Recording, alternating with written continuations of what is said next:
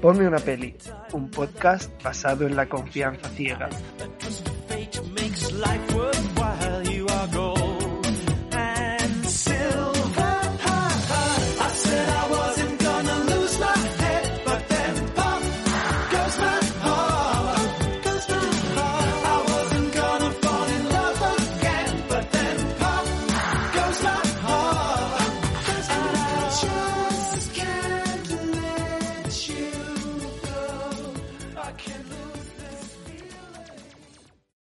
A todos y bienvenidos al cuarto programa de Ponme una peli, el único podcast que con tan solo tres programas emitidos ya necesita tomarse una semana de descanso porque llevamos un trote.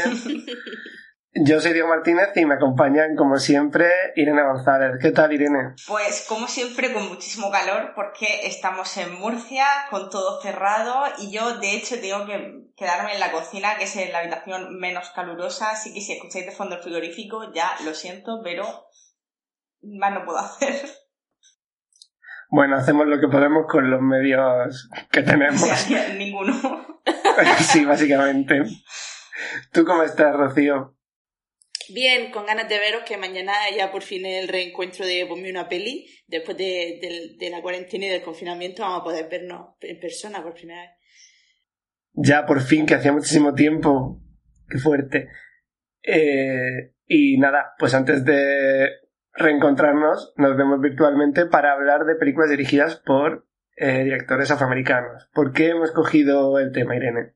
Eh, sí, tal y como dices, vamos a dedicar el programa de hoy a voces, a, voces negras, que puede ser un poco injusto porque le dedicamos un episodio entero únicamente a voces afroamericanas, en lugar de pues ir metiendo películas como debería ser normal. Pero bueno, con la situación en la que estamos, con todo el tema del asesinato de George Floyd y el tema de las protestas, nos parece interesante al menos eh, dedicar un programa únicamente a, a esto, que podrían haber sido sí o películas como Detroit o Figuras Ocultas, pero sí nos parece también eso, de nuevo decir interesante, que sean historias de afroamericanos contadas por ellos mismos. ¿Y qué películas vamos a comentar en este episodio, Rocío? Cuéntanos. Pues la primera película que vamos a comentar es La elección de Diego, que es Fruitvale Station, que trata sobre el último día con vida de Oscar Grant, un joven negro que fue asesinado por un policía en la madrugada de Año Nuevo de 2009, que es una historia real. Eh, la que he elegido yo es El odio que das, que trata sobre una adolescente negra que oscila constantemente entre la versión de sí misma que presenta en su barrio y la que presenta en su colegio privado, y que se ve envuelta en el movimiento Black Lives Matter tras presenciar el asesinato de su amigo a manos de un policía. Y perdona que te moleste, elegida por Irene, que es sobre un vendedor telefónico que descubre que la clave para el éxito es poner su voz de blanco, pero su prosperidad en la compañía chocará con las protestas, con las protestas de sus compañeros por mejores condiciones laborales. Bueno, pues si queréis vamos directamente ya a comentar la primera. Pasamos. Fast like nigga while your life slow. Getting money is the object. I made a hundred thousand dollars out them Frisco It's the life but won't be right till my niggas free. It's the life but won't be right till my niggas free. Smoke tree and ain't my Mac and my enemies. I just want clap on my enemies. Niggas rap but they couldn't see us in their dreams. Niggas rap up, boy we active with the heat. Getting rich, motherfucker, I never sleep. We young motherfuckers and we run the streets. You know what I'm saying? Cash, takie tu jest cash, we go get more. Burns, pepper, speffer, hash, mix quit the best I draw. We get cash, takie tu jest cash, we go get more. Burns, pepper, speffer, hash, mix quit the best I draw. We get cash, takie tu jest cash, we go get more. Burns, pepper, speffer, hash, mix quit the best I draw.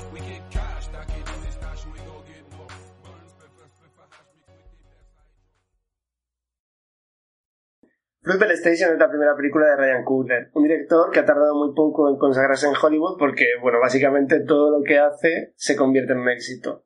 Hizo Creed, que es un spin-off de la saga Rocky que consiguió volver a darle relevancia a la saga y que la gente volviese al cine a ver pelis de Rocky.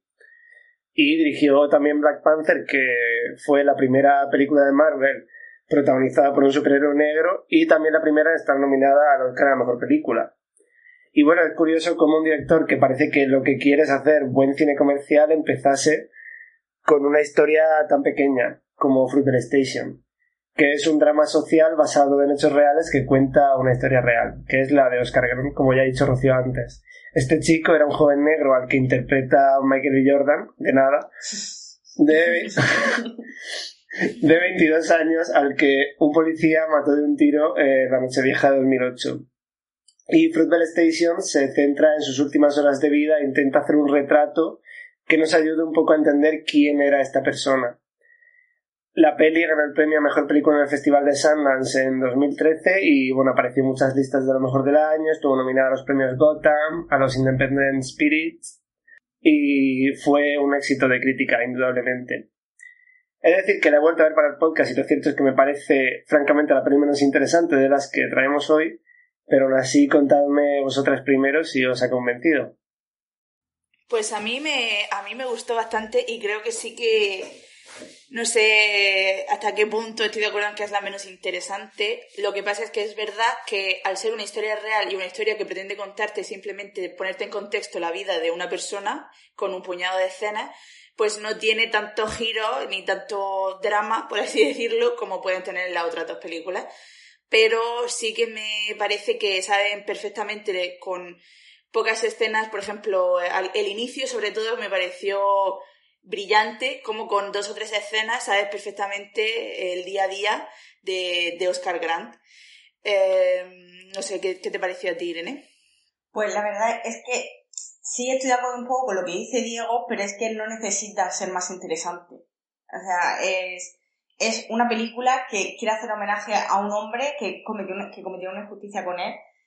Y me parece eso, que no edulcora su día a día, que sí te ponen que es una persona como eh, con un contexto social y que intenta, intenta mejorar en ese sentido, eh, pero es que es eso, es que te tienen que poner un poco en contexto y como absolutamente nadie se merece que se, merece salir en Nochevieja y que bueno. Le pasa por salir en Nochevieja. Sí, exactamente. Que salir en Nochevieja nunca da nada, nada bueno. Pero sí es, eh, de hecho, creo que precisamente el no ser tan interesante es su punto, su punto a favor porque es honesta, porque es la palabra que define la película, honesta. Hmm.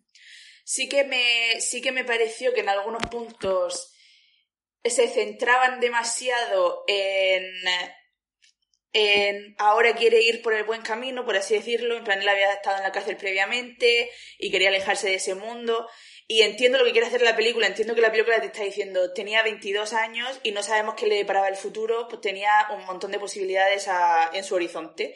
Pero a la vez, eh, sí que me, que aunque no hubiera sido así, aunque, aunque vendiera droga, aunque fuera una mala persona, entre comillas, ¿sabes? No, aunque le pusiera los cuernos a su novia, mm, da igual, no merece eso, no, no está condenado con la pena de muerte. eh, pero, y, y creo que eso, por otra parte, sí que lo refleja la película, eh, por ejemplo, hay una escena que se encuentra con un hombre blanco que es mayor que él y que su mujer está embarazada y tiene una pequeña conversación y el hombre blanco le cuenta que él también pues, tuvo unos inicios difíciles. Y me parece que esa escena refleja también un poco las posibilidades que a él le han quitado y que sin embargo un hombre blanco sí que ha tenido. Es como esa contraposición. Ay, no me gustó nada esa, esa escena, pero porque eh, me pareció porque él le pregunta, él le cuenta que está casado, tal, no sé qué, y le pregunta a él, ¿tú, te, tú estás casado? Y él dice, lo estoy pensando, no sé qué. Y bueno, sí que es verdad que la película juega desde el principio con, con el hecho de que tú sabes lo que le va a pasar desde el principio, sabes que es un biopic de un hombre al que mató a la policía y sabes que así va a acabar la película. Entonces como que sí que juega mucho a eso, a soltarte información para que tú la tengas presente y digas qué injusticia eh, lo que le pasó. Entonces, ese momento, ese que te digan que estaba pensando casarse, por ejemplo, me pareció como un poco, un poco innecesario. Mm, como que ya el resto de la película te cuenta pues que a pesar de sus defectos quería su novia. Creo que era una cosa que no hacía tanta falta recalcarte en un diálogo. Aunque sí que tiene fuerza, pero a mí me sacó un poco de la película porque mm, esa escena claramente es un recurso narrativo, sí. Mm. Pero estoy de acuerdo con Rocío porque eh, en realidad esa escena te pone un poco en contexto de la pareja blanca que por mucho que él diga que, que robó el anillo, vamos, vamos a dejarlo claro, Sí. que no es un de- detalle Sí. muy, muy relevante como para, como para ocultarlo como spoiler. El, el chico con el que está hablando Michael B. Jordan pues le dice que él robó el anillo, pero que ahora tiene mucho éxito porque ha hecho tal, no sé qué, y ahora pues está bien. Y es que no es el mismo prisma con el que miras eh, como, el- como espectador, como miras a una persona blanca que hizo algo mal y que ahora mismo mm, se, se está reconduciendo o se ha reconducido ya, que como miras a una persona negra que ha hecho algo mal y que eh, quiere hacer lo mismo. Es que no es el mismo prisma y por eso me parece muy interesante que hasta mm, yo como espectadora, que evidentemente como formo parte de, una sociedad racista, pues tengo ese, ese trasfondo racista que día a día pues intento, intento pues deconstruirme. Pero aún así es que inevitablemente te, te impacta, me impactó un poco como, como espectadora darme cuenta de que en otra película yo a lo mejor no tendría esos sentimientos tan abiertamente, evidentemente, pero en el fondo yo creo que, que es muy interesante por eso, porque te pone como diciendo, oye tú como espectador, ¿cómo ves estas dos, estas dos perspectivas? No sé si me he explicado bien. Sí, sí, sí. Yo creo que completamente. Y además, no solamente es como lo está viendo el espectador, sino refleja la propia sociedad y el propio sistema, las oportunidades que le ha dado a uno y las oportunidades que le ha negado al otro. Porque al final a uno sí que le dio esa oportunidad de evolucionar y, prosperar, y a otro le pegaron un tiro y ahí se quedó. Claro, o sea, yo como mensaje me parece bien, o sea, me parece interesante, pero mm, aún así no me, no me gustó cómo estaba integrado eso dentro de la película. Sí, sí, es verdad que el resto de la película sí se puede ver más escenas naturales dentro de la progresión de su día. Y Mm. esa escena es un poco... Ahora te voy a contar esto. Te saco un poco porque Sí. quiero contarte esto. Que bueno, probablemente él ese día pues no vería a todas las personas de su vida Claro. como hace en la película, se encuentra con todo el mundo, con su familia, con sus amigos, en el trabajo, pero como que todo eso lo puedo comprar más y está mejor integrado. Y no sé, que, que me, me chocó esa escena porque vi mucho... A la escena en sí se le, se le ve mucho la intención. Sí, Creo que la película funciona como un conjunto de todo, pero esa escena se nota desde el principio porque está puesta ahí. Y eso me, me sacó un poco. Parece que he venido yo aquí a criticar mi propia película, pero es que realmente la recordaba mejor también porque en 2013, que yo la vi el año que salió, no había visto tantas historias sobre violencia policial y luego creo que tanto en el cine como en televisión este tema se ha retratado mejor muchas veces. También es una historia real, o sea, te da margen hasta cierto punto. Pero como que otros retratos que, que he visto de lo cruda que es la violencia policial me, me han impactado más o me han llegado más. Entonces sí que me parece una película sencillita. eh, Michael B. Jordan está muy bien. Sí. Y luego también tiene otra cosa muy guay que es como está dirigida con cámara en mano que mm, puede ser decisión deliberada, puede ser que pues, Ryan Coogler tendría en su momento poqui- poco dinero. Pero me gusta porque, por un lado, al principio de la película, cuando son escenas más cotidianas, es como todo muy, también muy natural, como un trozo de vida Hmm. puesto en la pantalla. Y en la parte final, cuando la cosa se pone más tensa, el uso de la cámara en mano también mm, y el movimiento de la propia cámara ayuda a reforzar la sensación de agobio. Entonces eso sí que me gustó. Formalmente me gusta la peli.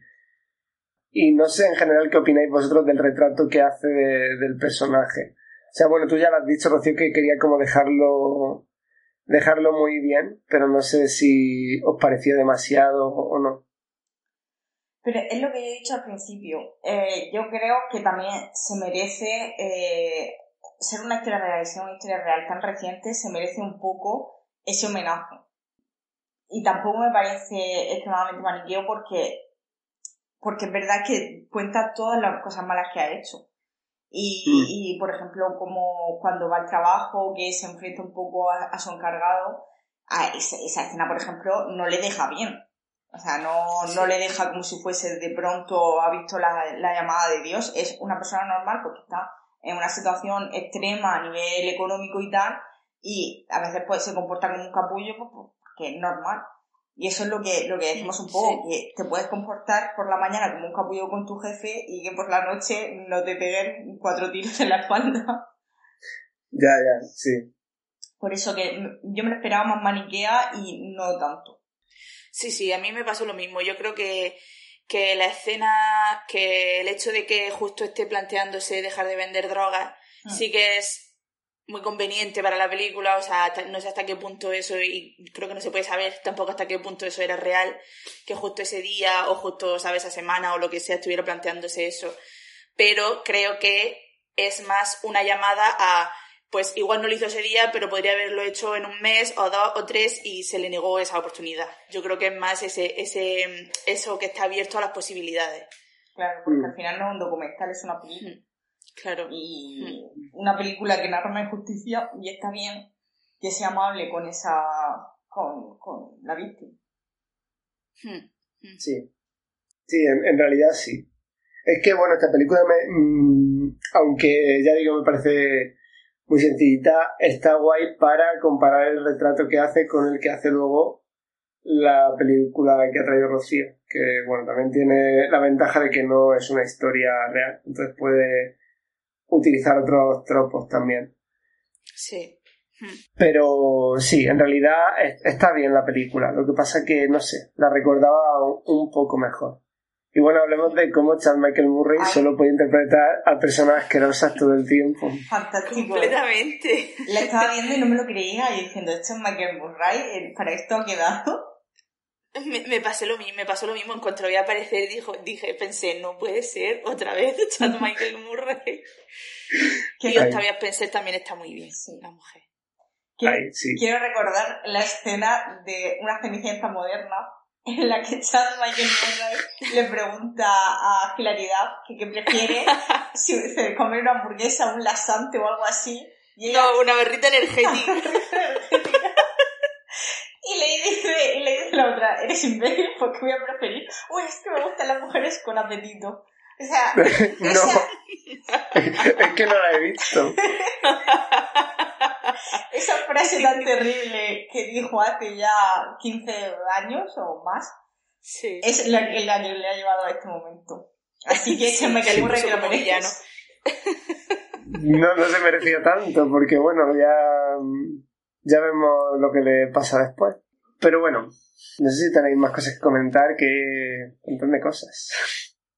Pues a mí na- nada, solamente decir que la actuación de, de su novia también me gustó bastante, me gustó mucho esa actriz, yo no, no la había visto en ninguna otra cosa y, y me gustó mucho también. Me parece que eh, no, está al, no está al nivel, pero que sí que intentan reproducir esa naturalidad y que también lo consiguen. No está a nivel de en los 90 que hablábamos la semana pasada, pero, pero sí que sí que consigue esa naturalidad, sobre todo entre ellos dos. Entre ellos dos sí que, aunque solo esté retratando un, día en sus vidas, como que puedes ver toda la historia que llevan detrás, con cómo se comportan el uno con el otro y los gestos y tal. Y me gustó mucho, la verdad. Sí, totalmente. La novia está muy bien, incluso la hija está muy bien. Sí. Y bueno, hay una escena en el tramo final con que tiene que tiene su novia. ¿Cómo se llama la actriz? Irene, tú que tienes IMDB abierto, cuéntanos. Eh, Que la, que la nombremos. ten- mm, creo que Melanie Díaz, porque no tengo IMDb. Sí, sí, Sí, sí, me lo, sí, me lo porque la diría. busqué, sí. Pues hay una escena en la recta final que me gusta mucho con su hija y en general, no sé, que mm, sí, los actores están geniales, Octavia Spencer también, que además ella siempre es la secundaria graciosa, no tiene mucho margen de tener un papel con peso dramático y en esta peli da mucho la talla porque es muy buena Sí. actriz. Sí, sí, sí. Y quiero decir, ya que he abierto MBD, que Melanie Díaz eh, es una de las embrujadas del reboot este de HBO. Ah, de eso me sonaba, es que yo he visto, la, he visto la primera temporada de la nueva embrujada, luego ya no he seguido, pero... Así que si, si os ha gustado tanto como nosotros, ved Embrujada, que no creo que lo vayamos a ver, pero Yo ya os digo que, a ver. mm, mm, A ver, es que para los que nos estén escuchando, para los que nos estén escuchando, Diego ha dicho que ha visto una temporada entera y eso a cualquier otra persona le puede parecer que le ha encantado, que es mucho. O sea, si tú te ves una temporada entera, pero para Diego que se quede solo una temporada es que no le ha tenido que gustar mucho. Y, eh, em- Embrujada es una serie de network de la CW que tiene 22, 22 episodios por cada temporada. Madre mía. Y la, la nueva Embrujada, en, es- en esos 22 episodios, es verdad que pasa lo que pasa en las primeras tres temporadas de Embrujada, la original. O sea, van rápido. Pero en vez de ver Embrujada, veo la otra serie de la productora del remake, que es Jane the Virgin, que eso es una serie de calidad. Pero bueno, que mejor, mejor no seguir hablando de esto porque estoy intentando olvidar el remake de Embrujada. Pasamos si queréis a hablar mejor de, del odio que das, que es la película que ha traído Rocío, si no tenéis nada más que comentar. No. No, podemos pasar. Only God can judge me. That right. Only God, baby. Nobody else. Nobody else. All you other motherfuckers get out my business. Really? Perhaps I was blind to the facts. Stabbed in the back, I couldn't trust my own homies. Just a bunch of dirty rats. Will I succeed? Paranoid from the weed. And hocus pocus, try to focus, but I can't see. And in my mind, I'm a blind man doing time. Look to my future, cause my past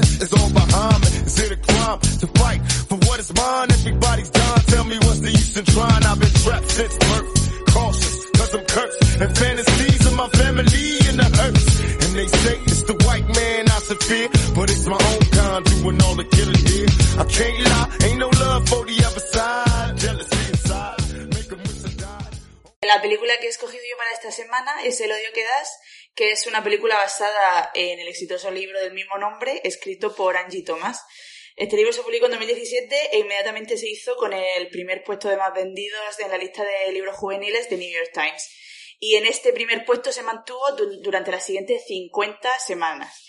Y no creéis que ha abandonado la lista porque, aunque ha dejado el primer puesto, actualmente sigue ocupando el segundo lugar. O sea que fue, desde luego, fue un exitazo. Sin embargo, choca que la película, que salió justo un año después de la publicación del libro en 2018, tiene una historia muy diferente, ya que costó 23 millones y recaudó tan solo 34 millones. No sé si es que no consiguieron llegar al público, no la publicitaron lo suficiente.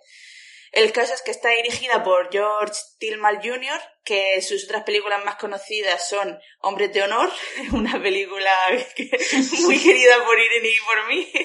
Eh, Esa es la de Will Smith. no, con- Cuba, No. Cuba Gooding Jr. Y, y Robert De Y Niro. Robert De Niro. De un submarinista, de un submarinista, está muy bien. y una... De un Sí, de submarinista. un submarinista. ¿Pero qué le pasa en la película? Se enfrenta a muchos retos. Eh, No le dejan ser submarinista. No sé si está bien dicho submarinista por eh, ser un hombre negro. Por- Entonces, al final. negro. Sí. Como Woody ¿Qué Jr. es negro. No, no, no. No sé, vale. He visto, He visto el, el películas. pue- el pueblo contra OJ Simpson. Ah, bueno. Pero me fascina. Bueno, sí, sí, es que obviamente pues, Sí, sí, pero por lo que sea, Los es una película. raciales existen en todos los contextos laborales y sociales, está claro. Pero por lo que sea, es una película extremadamente épica que, que de verdad Sí. que cada vez que la ponen en la tele, esa y conoces a Joe Black, son dos películas que cada vez que la ponen en la tele la veo, no sé por qué. Sí, sí, sí. Vale. Igual la tengo que ver. Para el próximo programa. bueno, continúa, Rocío, que te hemos cortado. Pues otra película que tiene más reciente George Tillman Jr. es El viaje más largo, que es una película adaptada a una novela de Nicholas Spark y que es francamente insoportable, la verdad. Eh, pero bueno, esta película El odio que das tiene un reparto liderado por Amanda Stenfield, Sten, Stenberg, perdón, conocida por todos por interpretar a Rue en los Juegos del Hambre de forma adorable.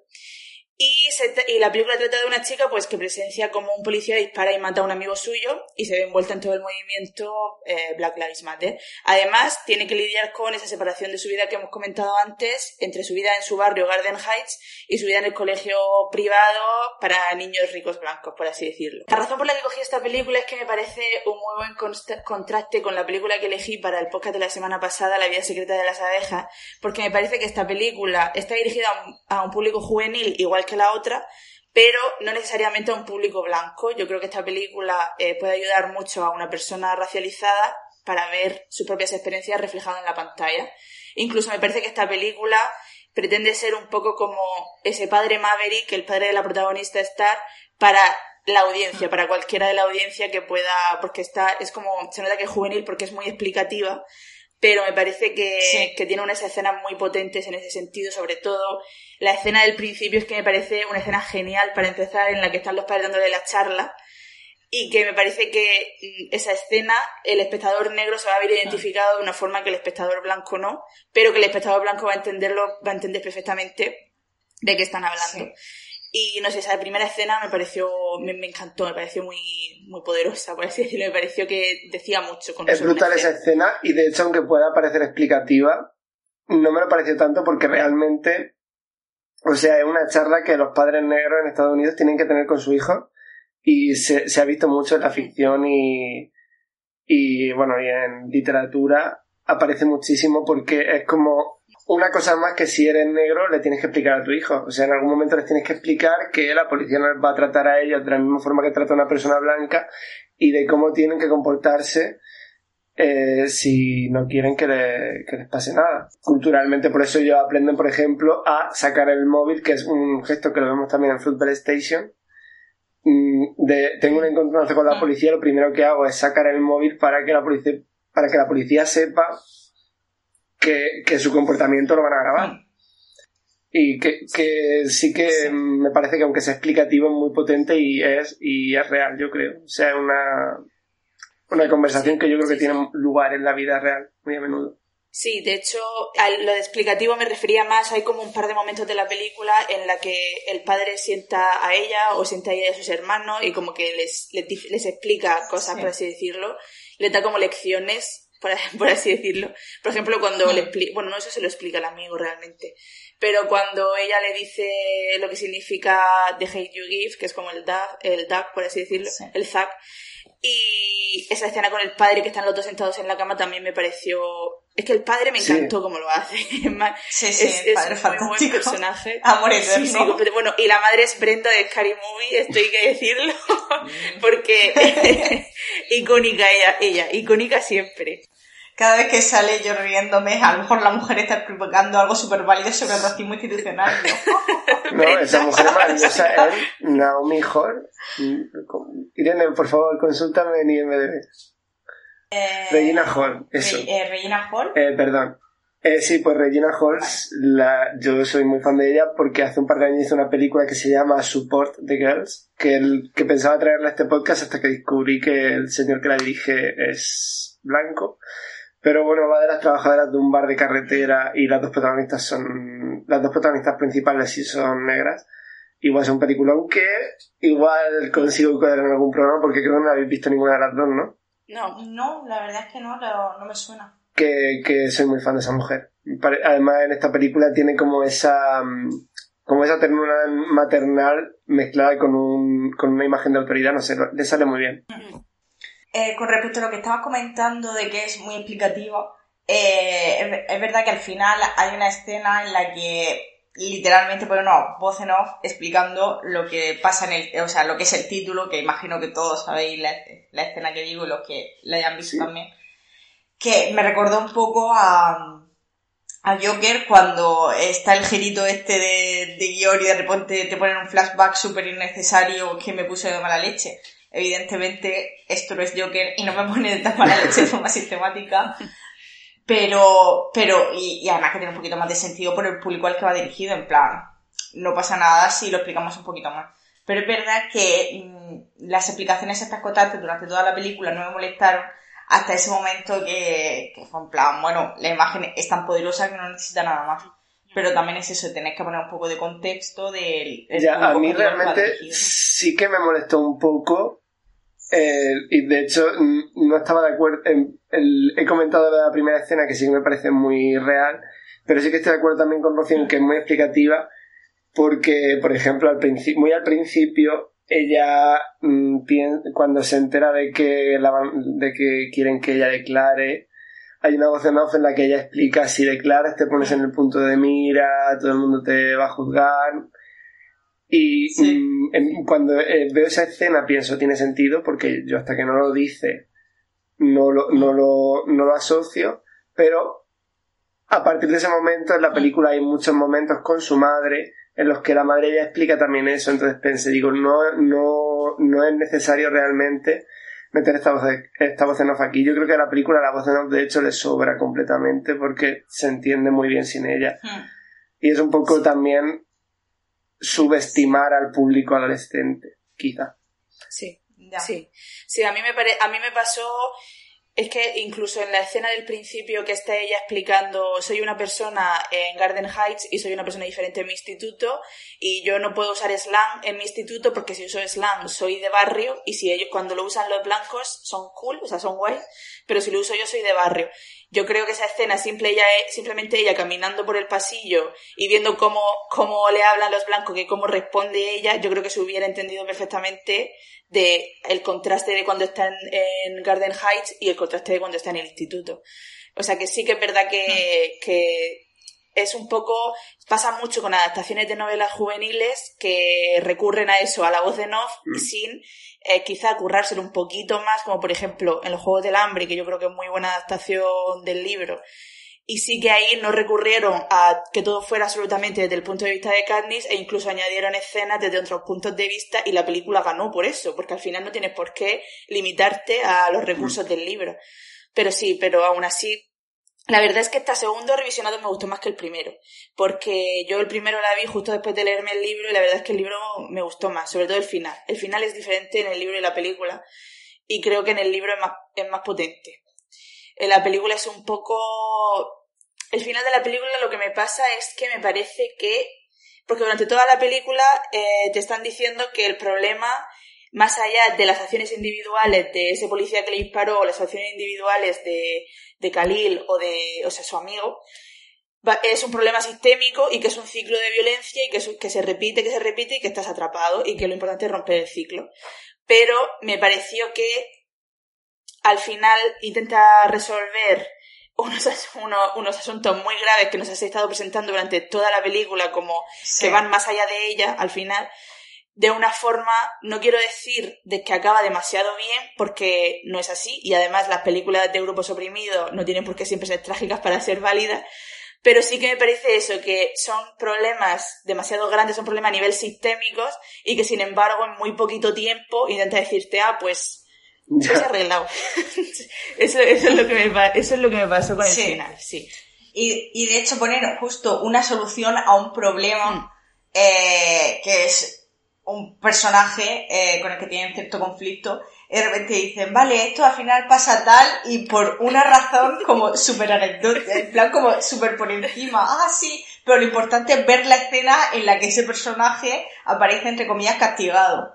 Pero vamos, eh, de hecho en la voz en off te dicen, ha pasado esto por tal y es como, eh, no me está solucionando nada con este hombre. Sí, yo creo que en ese sentido la primera mitad de la película es está mejor que la segunda mitad. La segunda mitad a veces parece que la película no sabe dónde va a llegar.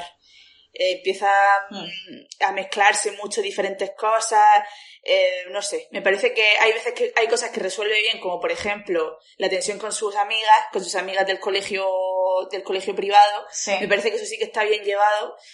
Y, y, y la relación con su novio, aunque hablemos, hablemos de, de KJ Apa, que es el peor nombre del universo, es el actor que hace de su novio.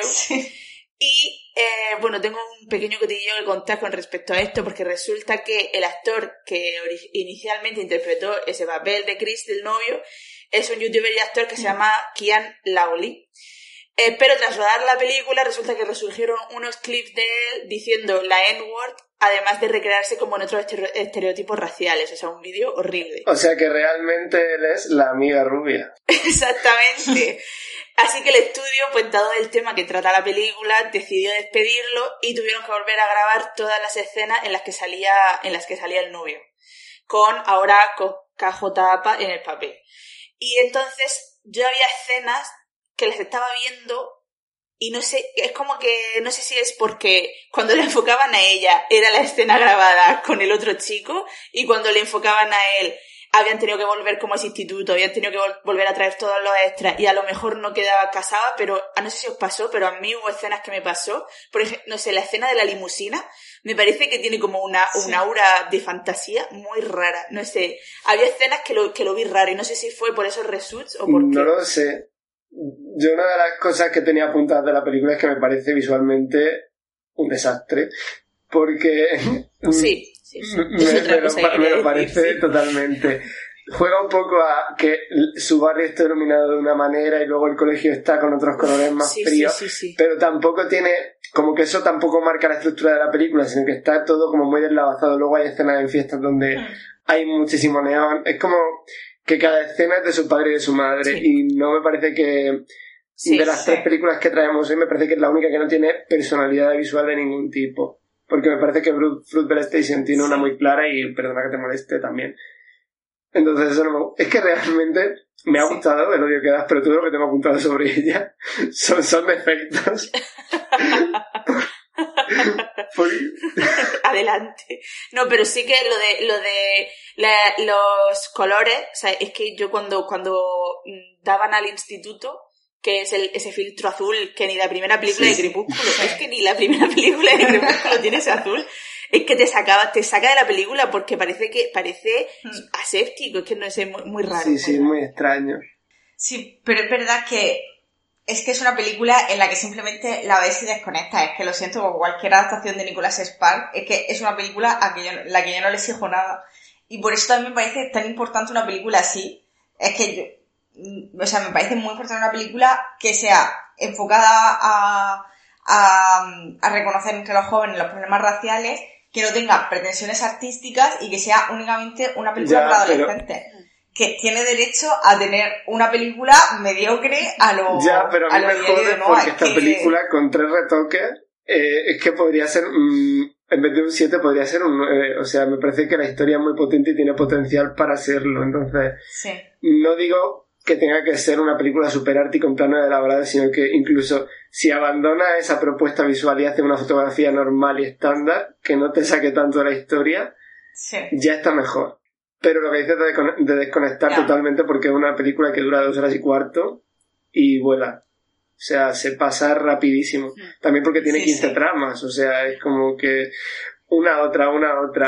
Por ejemplo, a mí lo de las amigas no me gustó tanto. Al principio, a mí me, moló mucho el rollo al principio de la amiga rubia que quiere ser una más, en plan, quiere ella ser la tía guay que se lleva genial con la, con la chica nueva negra y habla con ella de tú a tú, intentando utilizar slang y tal. Pero precisamente por, por, ser, por tener ella esa personalidad no me encaja que luego sea una persona que empieza a decir, todas las días importan, me pareció un cambio muy raro. Y en cambio, lo que sí me encantó como retrato del racismo interiorizado fue una conversación que tiene con su tío, en la hmm.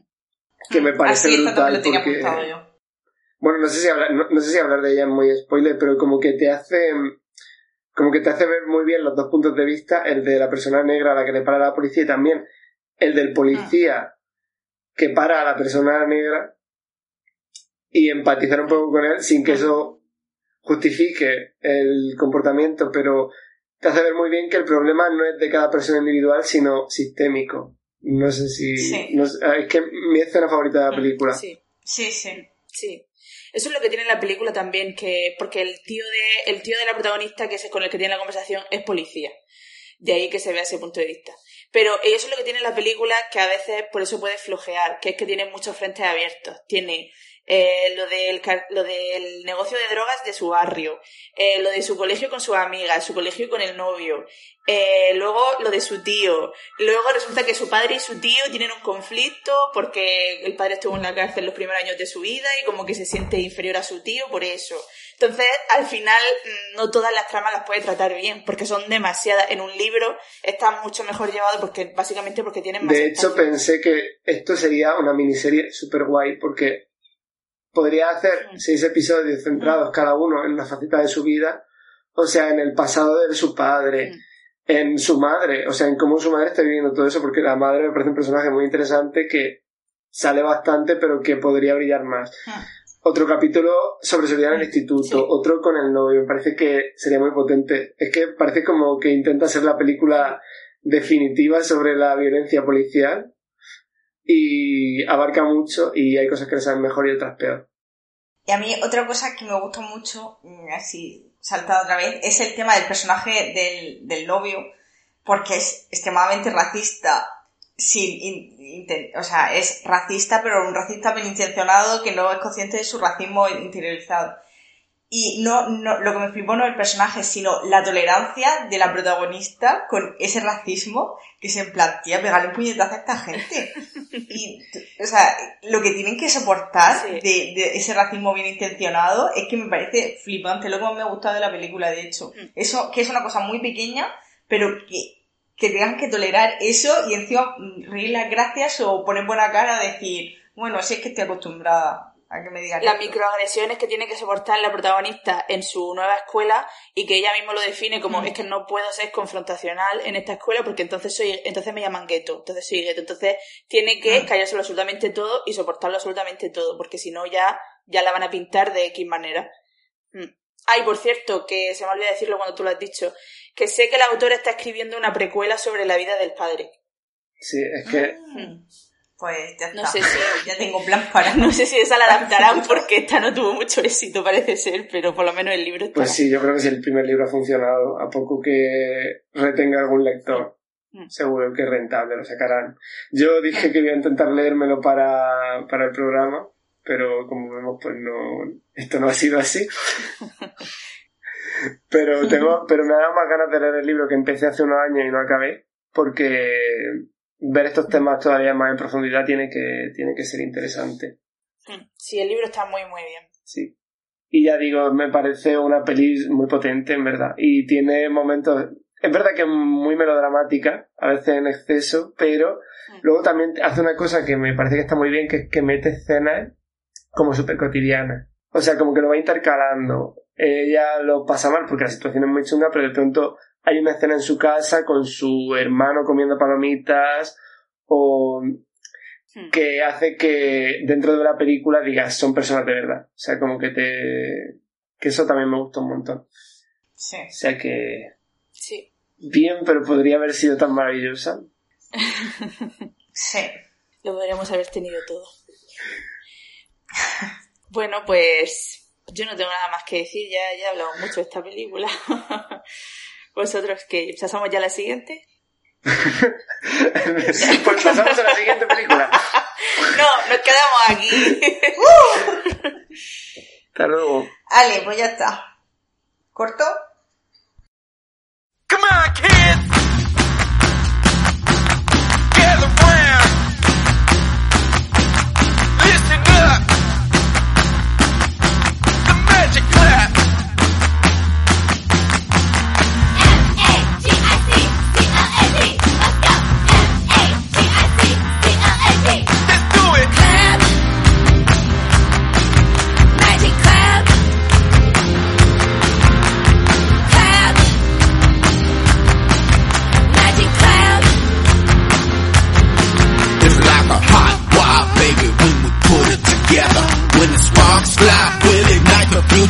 This is the last kiss.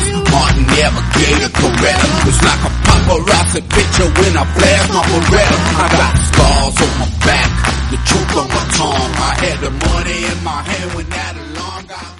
Vale, para terminar el programa vamos a hablar de Perdona que te moleste, que es la película que he elegido yo, que tal y como ha dicho Rocío al principio, trata sobre Cassius, que es un hombre negro extremadamente pesimista y existencialista que consigue un puesto como vendedor telefónico. Entonces ahí descubre que la clave, la clave del éxito es imitar la voz de Blanco. Entonces eso le lleva a escalar en la empresa y a olvidar poco a poco por los problemas que tenía de clase y raciales y tal, en pos de la gran mentira que es el capitalismo. Evidentemente, con el tema de la voz de Blanco ya nos podemos hacer una idea de que el, del rollo de la película, porque es una sátira sobre esto, sobre el capitalismo agresivo estadounidense. Porque es que no se anda con tontería y básicamente eh, pone un símil en la que la esclavitud mm, es eh, totalmente lícita Y me gustaría, ya lo dije en el primer programa, pero lo repito, el nombre del primer disco de Sonofa Aguirre, que dice, si es legal es ético, si no fuese ético sería ilegal. Y creo que es, es literalmente la sinopsis de esta película. Armie Hammer interpreta al autor de, de esas líneas. Armie, Armie Hammer se interpreta a sí mismo. Le dijeron, Armie, Hugo, dadme mi guion. No es necesario, Armie. Improvisa. improvisa. Dame coca. ¿Qué, ¿Qué harías tú? Ahí. Estaría bien le- leer entrevistas de Armie Hammer sobre esta película. Luego busco a ver si hay. Yo no he encontrado, pero bueno, luego confío en ti. Eh, vale, esta película está dirigida por Bud Ridley, que es su primer largometraje como director y guionista, que yo creo que se nota un poco a la hora de, ver la película, que es su ópera prima. Eh, pero es más conocido por ser el vocalista de The Cube y de Street Sweeper Social Club. Estudios tiene en la universidad y eso le llevó a componer que la mayoría de los álbumes que ha compuesto con The Cube sean, tengan una fuerte lenguaje cinematográfico, como ella y yo de Don Omar y Aventura. Qué buena. Y- Qué buena canción, mejor película de 2001. Ay. Y bueno, de hecho, eh, Sorry to Bother You es un disco que sacó de Cube en 2012.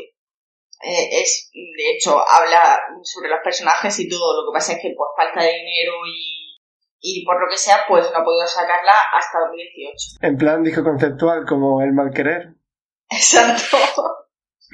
Exacto. fuerte. Rosalía, nuestra gran. La gran influencia. verdad. Rosalía, la gran influencia de Buster Ridley.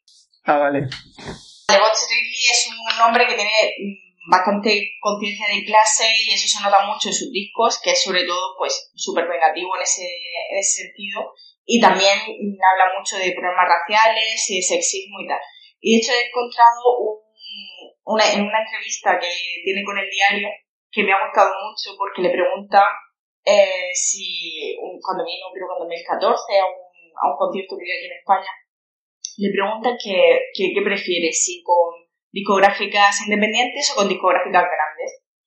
Y dice, eh, las indies son tan capitalistas como el resto. No es, más no es más revolucionario es el indie. No estoy dedicando mi vida a luchar contra el pequeño alternativo capitalismo, ni contra alguna comuna prefigurada dentro de él, con la esperanza de que otras personas me imiten. Estoy dedicándome a deshacer el capitalismo de raíz.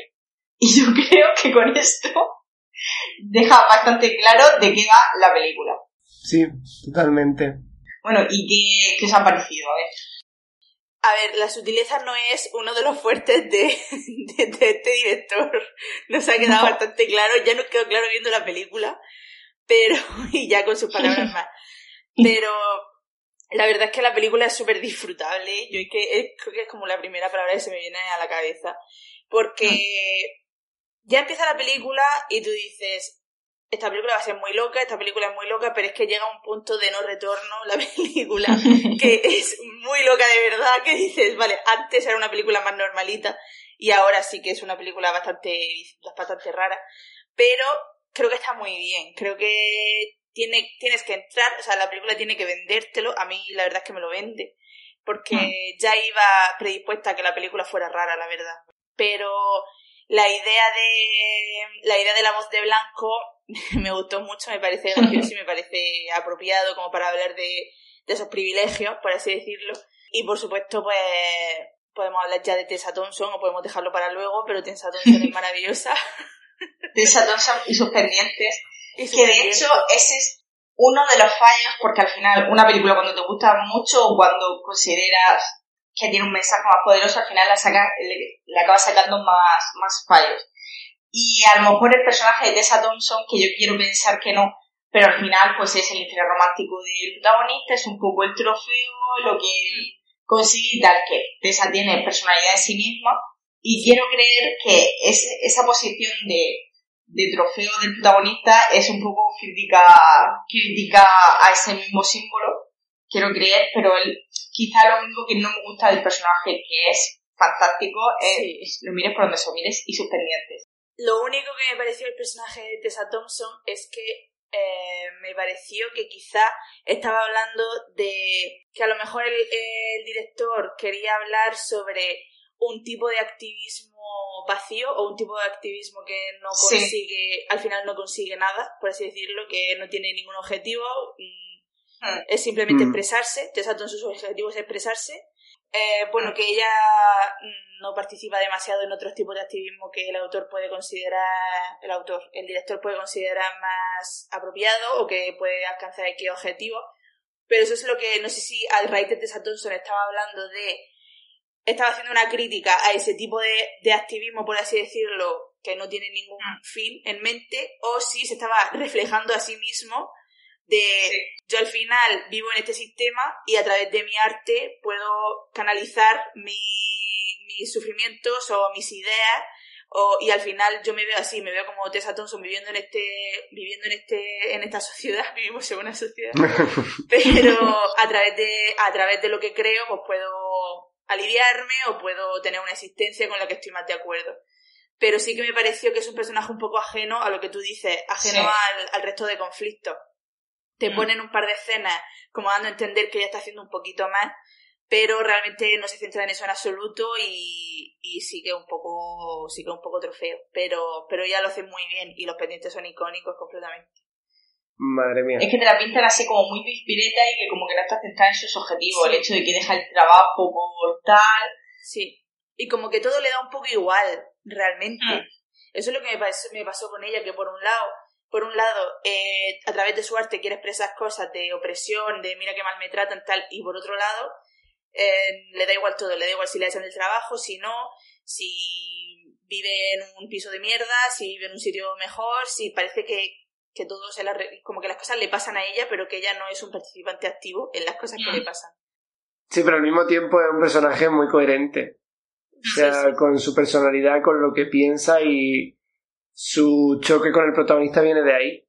Sí, sí, Mm. sí. O sea, de que ella quizás no es tan activista, pero sí que le preocupa que el personaje de la Kid Steinfield renuncie a sus principios, le preocupa que se olvide de quién es, o le preocupa cómo está cambiando conforme va cambiando su vida.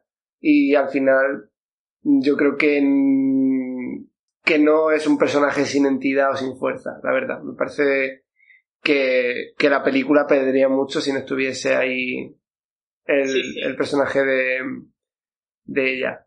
No me parece ni intercambiable ni me parece eliminable. No, no, no. Entonces mm, lo, vi muy guay, pero sí que tiene esos problemillas que habéis comentado. Pero vamos, es que por decir, lo que he dicho aquí, o por decir eh, algún error de esta película que me parece loquísima y por decir algo, pero bueno, ¿y a ti qué te pareció, Diego? A mí me ha gustado mucho, es la única de las que hemos visto hoy que no puedes hacerte una idea de la película que va a ser antes de verla. Porque tanto Fruitvale como El odio que da son dos películas que tú cuando te sientas a verlas sabes que vas a ver. Y es lo que, es, Mm. lo que te da en mayor o menor medida. El problema de, bueno, el problema no, la virtud de Sorry to Bother You es que te sientas a verla y no sabes qué te va a encontrar y lo que te encuentras es aún mayor. es, es aún Sí. más, es más desconcertante de, de lo que, de lo que asumes. Es que te sientas a ver la película que ya eh, puede parecer un poco loco ya del principio eh, el, momento en el que la Kate Stanfield utiliza una voz de blanco que es literalmente otra voz, no es su voz intentando un acento tal, es otra voz y ya te parece una locura y dices, ah, madre mía, qué locura de película. No, no estás ni en la punta del iceberg de lo loco que es esto. Y de hecho a veces va un poco, que parece sin rumbo, parece un poco en plan, no sin rumbo, sino que al igual que a mi Hammer no tiene guion, y va, eh, y va a ver qué es la locura que más se le ocurre eh, conforme la marcha, pero no, pero tiene muchísima coherencia todo y, y pato. Sí, de hecho la gente dice que, que es verdad que quizá desbarra mucho y al principio cuando yo la vi dije, se está yendo un poco la película y está perdiendo un poco la perspectiva y la crítica social que Mm. hace. Pero luego lo pensé y el hecho de que vaya tan allá me parece una virtud porque digamos que durante la primera hora de la película el personaje cada vez está más absorbido dentro de la empresa, de, va, va, va adquiriendo su mentalidad y como que no tiene conflicto interno.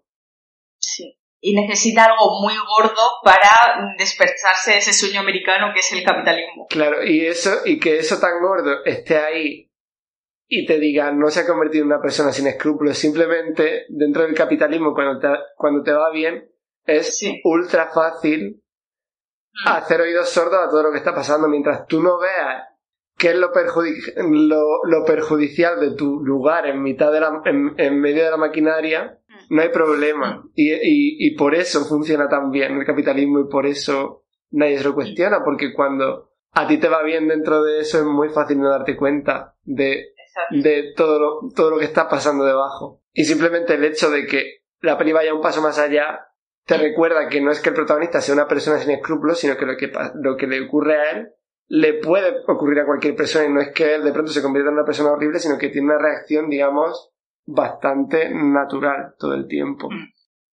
Y yo creo que también, eh, aparte de los pocos, entre comillas, que consiguen alcanzar eh, el bienestar dentro, de, dentro del capitalismo, es esa idea del el mega comercial y de que cualquiera puede convertirse en mega comercial, comercial, simplemente tienes que forzarte, ya está.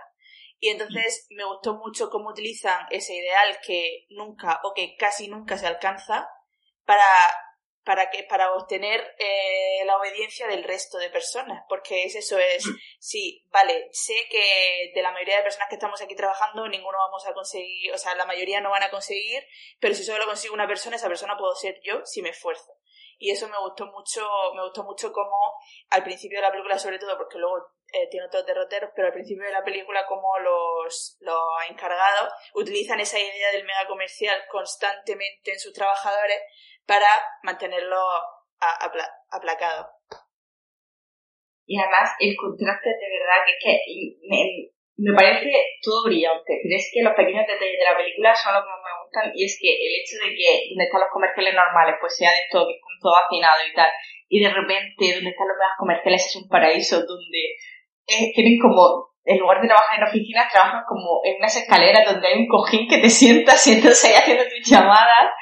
Eh, una, unos detalles de estos de, que además que parece que ha subido al cielo una especie de cielo tal, lo del tema de, de los botones, eh, otro detalle que me gusta mucho es cuando van a van a subir en un ascensor que es como que te lleva a donde están los megas comerciales y tienen que poner una clave que se tira 25 minutos escribiendo, la dices por seguridad, pero luego coge y es un papel que se la tira apuntada y se lo guarda. No sé, esos pequeños detalles de las fisuras del capitalismo que me parecen fantásticos. Sí, Bueno, sí. y sin hablar, la pelea que tiene, tiene una pelea con, con un amigo en el que parece que se van a poner la típica pelea en que dice, ¿tienes algún problema? Y tú tienes algo... Y empieza, espero que te vaya bien el día y a ti que te vaya bien la semana. espero que todos tus sueños se hagan realidad. Te invito a comer, no te invito yo. Buenísimo, buenísimo. Brutal. Sí, yo, yo también estoy de acuerdo en que el diseño de producción es súper guay. O sea, está muy currado. Eso, los tonos grises de la oficina, que te quitan ya la ganas de entrada de trabajar allí. Y además es como que tiene mucha personalidad y también tiene mucho colorinche, una peli de mucho color. Sí, Y aún así es muy distinto a lo que es una peli de colorinche de gente blanca. O sea, es una Sí. peli con muchísimos colores, pero no se parece en nada a Amelie o a Big Fish, sino que tiene otro, otro estilo completamente. Y me parece una que, que tiene una personalidad brutal. Y los pendientes, como ya habéis dicho, me parece una idea genial y que queda bien en pantalla y que, y que a poca gente le, le quedarían tan bien y te los vendería tan bien como, como Tessa Thompson. que le queda todo estupendo. En ella tiene sentido. Mm. Y fíjate que absolutamente toda la gente que sale en las películas que hemos dicho son todos guapísimos, pero yo creo que ni Michael B. Jordan es tan guapo como Tessa Thompson aquí. Y eso ya es hablar muy alto. Ponerte Sí. el listón muy alto. Ella magnánime. Sí, para que Armie Hammer pase bastante desapercibido es que la Kim y, Tessa son, son muy, muy, muy guapos los dos. El actor ya ha sentado las bases de su filmografía. Él no trabaja con gente fea. Lo ha decidido. No. De su ópera prima. ya ha sentado este precedente. Hay una escena en la que están la y Tessa eh, mirando como unos disturbios y tal, Y es que está toda la gente a su alrededor, que son personas normales, y eh, cuando los enfocan a ellos son como que tienen un aura de luz, de belleza, que dicen, madre mía, ¿qué hijos, qué hijos van a salir de aquí, de esta pareja? Por Dios? Heredarán la tierra. Sí, totalmente. Y nada, la verdad es que es muy complicado hablar de, de esta película sin, sin entrar en spoilers porque es que es muy difícil. Sí, sí. Estaba abrumada, me, me ha recordado a Oprah en el meme en el que empieza a decir es la madre que nunca tuve, la hermana que todo el mundo se merece, pues el- esos son tus sentimientos sobre esta película. sí. Exacto. Y vamos, que le recomiendo muchísimo a- y además que me parece que es una película que le gustará, que puede gustar a cualquiera que tenga un poquito la, la mente abierta a, a la comedia. Ya. Es muy excesiva, hay gente... eh, eh, igual hay gente a la que la abruma o le parece muy ruidosa. o muy- bueno, es que ruidosa no es la palabra, pero... Poco realista. Hay gente que igual busca. Yo conozco gente que sí, que ven esta película y, y hay X evento que le pasa a sacar de la película. Pero es que, de hecho, juega con eso, juega en plan, Claro. le, le dan un giro más aún para que sea más poco realista. Sí, em, yo es que a mí lo que me gusta de ese momento tan excesivo es que aporta a la película. O sea, y aporta al retrato que hace y tal. Pero es lo típico que, que lo ve una persona y dice, ¿pero qué se han fumado los guionistas? Sí, sí. Y de hecho, mm, eso, mm, en las críticas que me he puesto a leer, las críticas personales de Film Affinity, de estas de los usuarios, que uno dice que es excesivamente larga, una hora y cincuenta minutos. Crítico de cine. Bueno, Madre Pero- mía. A ver, he he de decir que yo cuando una película me dura más de una hora y media ya tengo que mentalizarme, buscar el rato en plan bien. Para mí las películas 90-100 minutos está muy bien. Sí, pero desde luego no te, no te sale decir, uy, una hora cincuenta es excesiva. ¿Qué es, qué es esto, Titanic? ¿Cleopatra? He de decir que no lo pensé con esta, pero ya el odio que da cuando vi dos horas 15 digo, pero bueno. pero que se han creído. Luego vi que, claro, no hay manera de contar esa película en 90 minutos. Yo con las adaptaciones de libros, si veo que duran, si veo que duran menos de 2 horas 20 minutos, que es lo que dura los Juegos del Hambre, digo, no va Sí. a ser buena. es la vara de medir. Con las adaptaciones Sí. yo pienso exactamente lo mismo. ¿Cuánto dura En Llamas? En llama, dos horas y pico. Es que lo que dura En Llamas es la duración perfecta, porque En Llamas Sí. es la, la adaptación perfecta. A ver, es que en llamas es la adaptación perfecta de cualquier Sí, sí, sí, Libro. por cualquier barómetro, sí, sí. Claro, Sí, es, sí, es sí. como el referente. Y bueno, continuando con lo del tema de las críticas de Film Affinity, es que había muchas críticas de gente diciendo, pues los guionistas sabrán lo que quieren decir porque yo no me he enterado. Y es como, no sé, quizá te la deberías ver otra vez, pero yo creo que es bastante clara y nada sutil. O sea, quitando Fruitvale Station, creo que, no es, creo que no es nada sutil. Creo que ninguna de las pelis que hemos, que hemos puesto en este podcast es sutil. No. No, de luego que no. Aunque en eso quizá gana un poco Fruitvale Station, es como la menos Sí, sí, over sí. the top. Mm. Pero bueno, que la culpa, Irene, victim blaming, es tuya por meterte a ver críticas de Film Affinity. ¿Qué se te había perdido ahí? No lo sé, no lo sé. Ver si alguien decía algo que me pudiese interesar. Pero ya veo que, que no. En la de, también, he, también he leído las críticas de Affinity de el odio que das y mm, desde luego que odio que hostia tiene. Sí, me acuerdo que en la universidad, cuando estábamos en la sala de los ordenadores, dábamos clase ahí, nos poníamos a leer negati- críticas negativas de Film Affinity para reírnos, porque es que es, son un cuadro.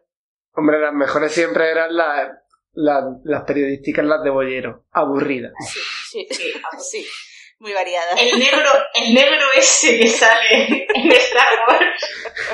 ¿Cómo de Probablemente, lejos ha llegado la corrección política? probablemente Carlos Bollero vería el odio que das y pensaría que, que los personajes negros de esa película están por cuota. En plan, esta película no hacía falta contarla con tanta gente negra, pero claro, ya por quedar bien.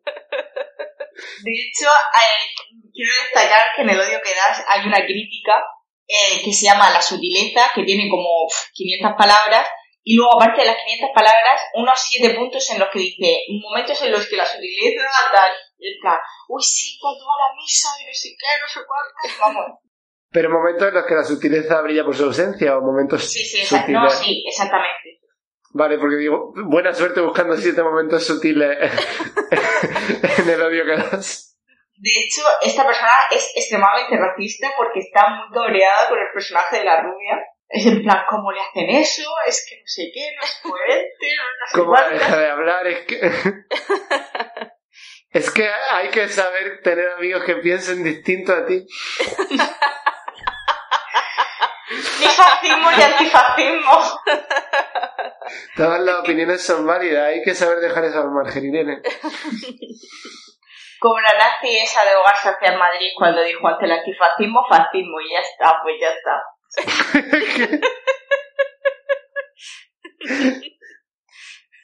No.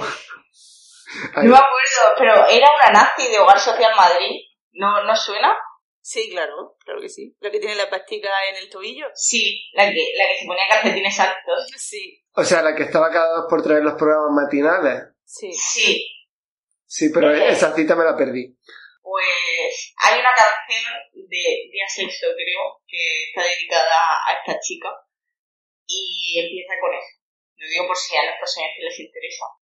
Es uno de los componentes de Sonofa Aguirre, que parece que les hago muchísima publicidad aquí en el podcast. Es que si no se la haces tú, desde luego y yo. No sabemos ni escribir el nombre del grupo.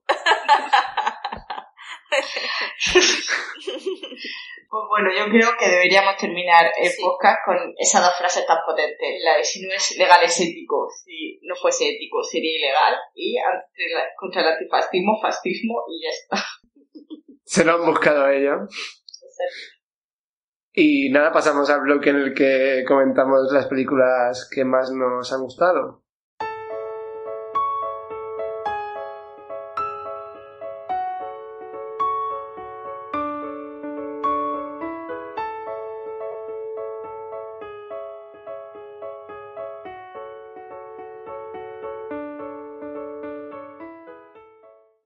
Después de haber comentado las tres películas de esta semana, de este programa, vamos a ver eh, cuál nos ha gustado más, cuál ha tenido más éxito, cuál ha sido la, mejor recomendación. Y empezamos, bueno, ¿quién, quién quiere comentar primero? ¿Irene?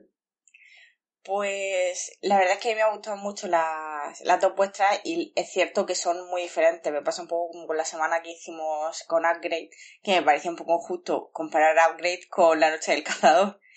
Y esto también pues lo mismo, porque son dos películas muy diferentes y me parece que las dos son igual de efectivas. Entonces me va a costar decidirme.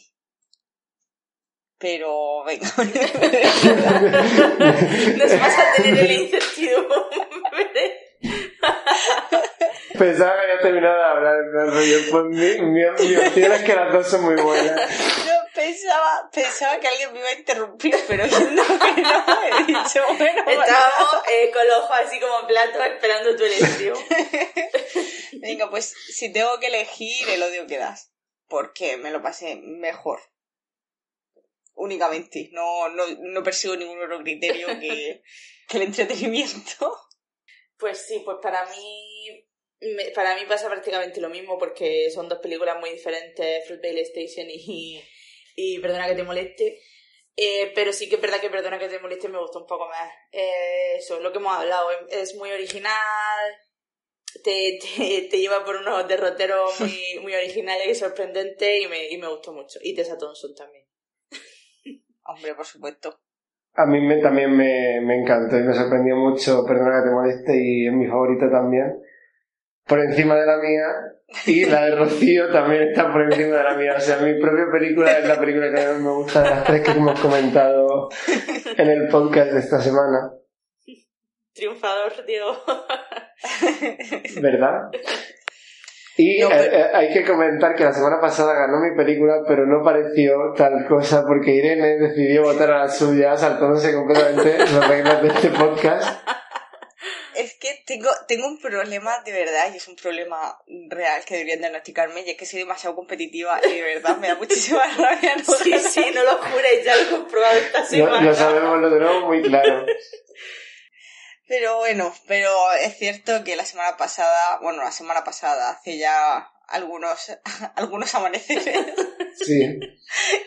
que cuando grabamos el anterior, que es cierto que, que la tuya era la mejor, Tomboy era la mejor. Así me gusta. Fe de ratas. y aclarado esto, que era muy importante, pues solo nos queda avanzar el tema de la semana que viene y las películas que vamos a traer cada uno. En este caso vamos a comentar tres road movies, tres películas de viajecito, los que no vamos a hacer este verano.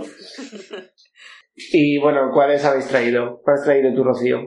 La mía es Cargo, dirigida por Ben Howlin y Yolanda Ramke, que es de 2017, muy reciente, es una original de Netflix y que el protagonista es Morgan Freeman. Ojalá la directora fuera Yolanda Ramos. Ojalá, ojalá. Mi boca quería decir Yolanda Ramos, pero... ¿La tuya, Irene? Vale, pues yo voy a tirar más de clásico y voy a, vamos a ver La Matanza de Texas, que eh, todos aquí hemos visto la, la fantástica 2004 de Jessica Biel, que, es- que te- tengo que decir de, de cara al, el capítulo que viene, que es la actriz favorita de Rocío y mía. Somos las dos, unas- las dos únicas personas del planeta Tierra que somos fan de Jessica Biel, pero no vamos, bueno, eh, La Matanza de Texas, la de Todd Hooper de 1974, y la tenéis en Prime Video y en Filming. Vale, pues yo como Rocío traigo otra película original de Netflix, dos películas originales de Netflix en el mismo programa, lo cual puede ser peligroso, pero bueno, yo creo que os va a encantar porque es la nueva película de Daniel Sánchez Arevalo, que como fans de primos que sois no sé cómo es posible que todavía no la hayáis visto, y es es 17, que la, que la sacó el año pasado, y en fin, es maravillosa y seguramente acabaremos hablando más de su de sus películas anteriores que de esta, pero yo creo que se merece una reivindicación porque pasó un poco desapercibida esa peli. Es que es cierto que la única película que me gusta suya es Primos. El resto es o me son indiferentes o las odio. Vale, no es que realmente a mí me encantan 17 y primos, pero gordos, pues una vergüenza, Gordos. Ay, no sinceramente. me hables de gordos, ¿eh? No me hables de gordos. Y la gran familia española no estaba mal. La gran familia española no me hables de gordos. no es tan horrible como gordos, pero, pero es especialita. Bueno, pero lo compensa con Me esa obra maestra que es primos y con 17 que yo creo que os va a gustar mucho, vamos, si no tenéis el corazón de piedra. Sí, yo creo que sí. Sí, ah, yo tengo ganas de verla, o sea que... Pues eso, esas son las tres películas que traemos la semana que viene. Y nada, simplemente pues recordaros por un lado que tenemos una cuenta de Twitter que es arroba ponme una peli, una cuenta de Letterboxd que es también letterboxd.com barra ponme una peli, todo junto, donde lo veamos las películas que vamos comentando en cada episodio con enlaces a los programas, que nos podéis escribir un correo con cualquier comentario, sugerencia, etcétera, a gmail.com y que por supuesto podéis suscribiros a nuestros canales de iBooks, de Spotify y de Apple Podcast para no perderos ningún episodio. Así que bueno, pues como dijo Rocío hace un par de semanas, es hora, es hora de retomar nuestro mantra y es que... ¿Lo digo o no lo digo? ¿Lo digo? Dilo, dilo. Si puedes, Ya si puedes soportar el bochorno, dilo. He de decir que lo dijo Rocío, pero fue una, una decisión consensuada. Fue colectivo, Quizá- fue colectivo. Quizá ¿Pero qué queda mejor sobre el papel como el pon- ponle sabor a la vida de Masterchef, pero bueno, yo, yo, lo que, digo. a ver, no todos podemos ser María Patiño y soltar mensajes eh, motivacionales con tanta naturalidad. A ver, pero esto no es motivacional, esto es nuestra filosofía de vida que desde luego no es la más aconsejable, que es que No es la más sana. Escapismo. pase lo que pase en la vida, sean cuáles sean tus problemas, lo mejor es no hacerles caso, ponerte una peli e ignorarlos completamente. Así Irte a dormir que, y esperar que al día siguiente se hayan ido. totalmente. Pues nada, no- nos, nos escuchamos en el próximo programa. Hasta luego. Hasta más